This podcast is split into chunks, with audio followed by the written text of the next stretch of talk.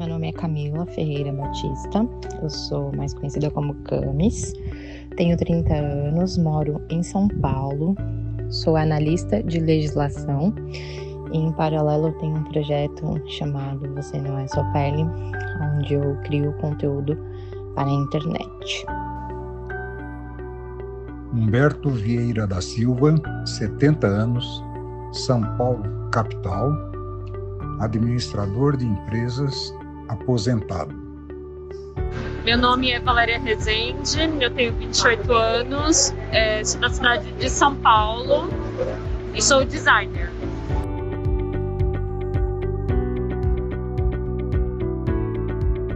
O que Valéria, Humberto e Camila têm em comum?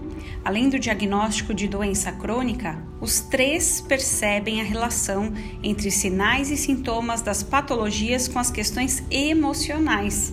Meu nome é Camila Tulinski, eu sou psicóloga e jornalista e este é o Desconfinamente.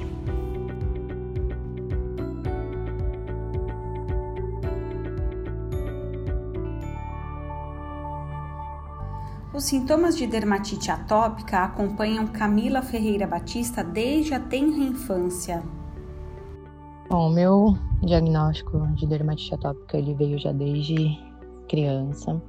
Não tive dificuldade para encontrar, tive dificuldade para um tratamento adequado que fizesse eu melhorar de fato, que controlasse a DA.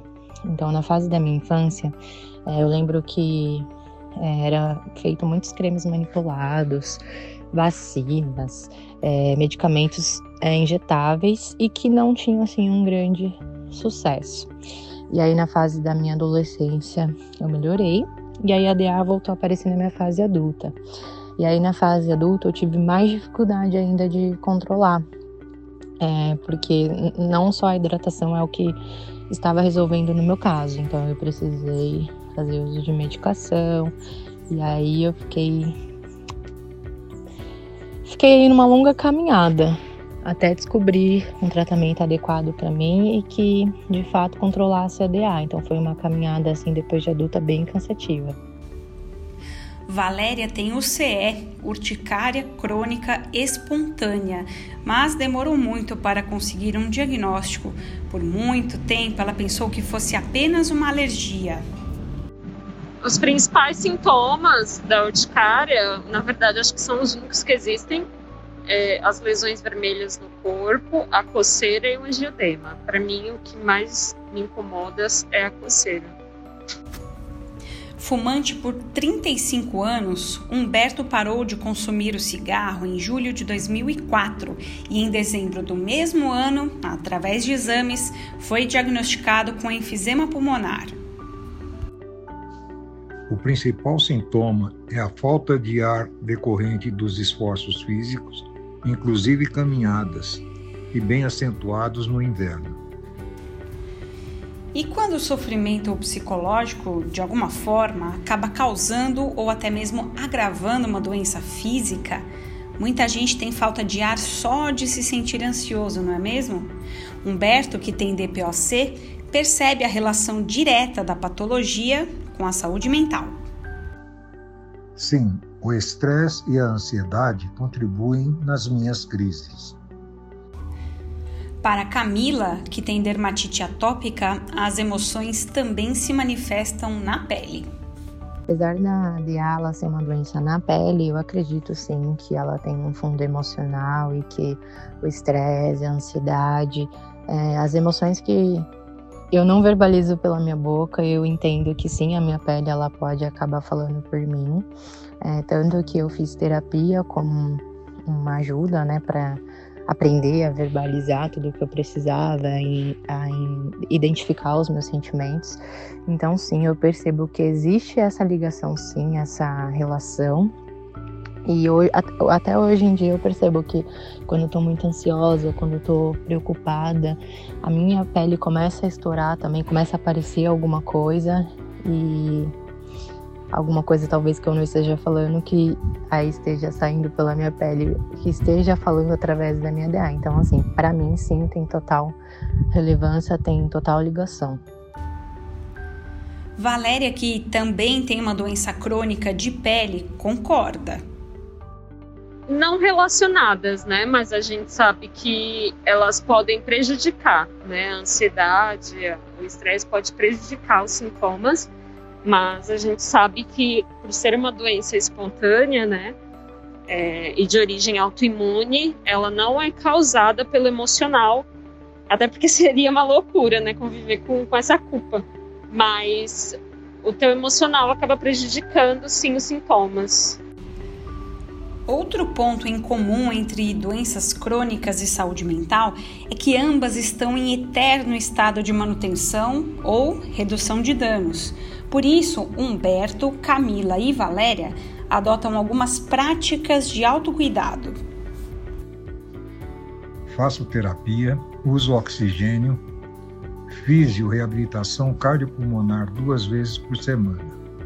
Devido à pandemia, estou em isolamento total e parei com a fisioterapia e passei a praticar exercícios em casa. Autocuidado para mim é tudo que eu faço por mim. Então, quando eu hidrato a minha pele é uma forma de autocuidado. Eu entendi que eu preciso fazer isso como parte do meu tratamento para a vida toda. É, quando eu vejo uma série, quando eu sento para ler um livro. Então, tudo que eu faço para prazer, para para me divertir, para mim é um autocuidado. Então, tenho múltiplas formas de fazer isso. Como disse, até ver um filme, dançar, é, algum momento gostoso, alguma coisa agradável que eu goste, para mim é um autocuidado. É, terapia eu fiz durante um ano e meio, hoje em dia não faço mais, mas a terapia foi fundamental para o meu processo de melhora. É, na época em que eu fiz o meu terapeuta, ele me deu alta, por isso que eu não faço mais.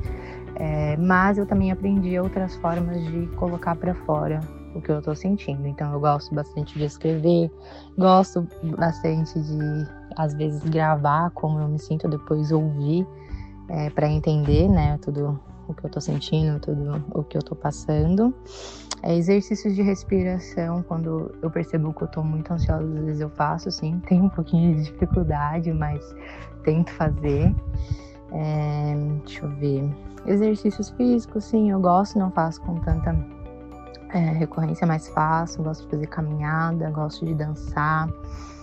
Ah, e foi o que eu falei, né? Tudo que eu faço para mim, que é algo prazeroso, algo divertido, para mim entra nessa coisa de autocuidado, de, é, de um, uma válvula de escape para mim tirar o foco da DA e colocar o foco em outra coisa e tentar me extrair. Então eu pratico isso, faço isso e tento também é, ver as coisas sempre de um lado positivo. Eu sempre tento tirar algum aprendizado de tudo. Então, eu tenho muito isso, né? De sempre ver o lado positivo das coisas, por pior que elas sejam. É um exercício assim para mim. Eu faço exercício físico, eu faço é, acompanhamento terapêutico também, né? Isso terapêutico já faz um tempo. E isso me ajuda, eu acho que me ajuda como ser humano, né, como uma pessoa mesmo, e acaba colaborando muito com a minha saúde, porque o convívio com a doença crônica tem muitos fatores, né? Então, poder ter esses aliados é, nos cuidados ajudam muito.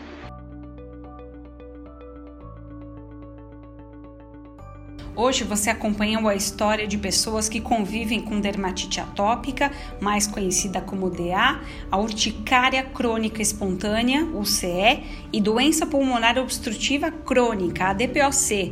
Todas elas também são influenciadas pelas questões emocionais.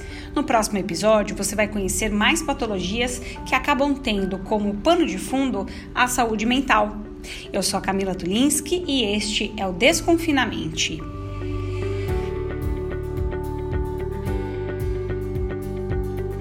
Você acabou de acompanhar um material produzido pela AME CDD. Se você gostou desse conteúdo, acesse amigosmúltiplos.org.br e cdd.org.br. Conheça mais sobre nosso trabalho e faça parte dessa iniciativa. Fazendo uma doação com menos de um real por dia, você ajuda a fortalecer nossas causas e a levar informação de qualidade sobre condições crônicas de doenças ainda mais longe.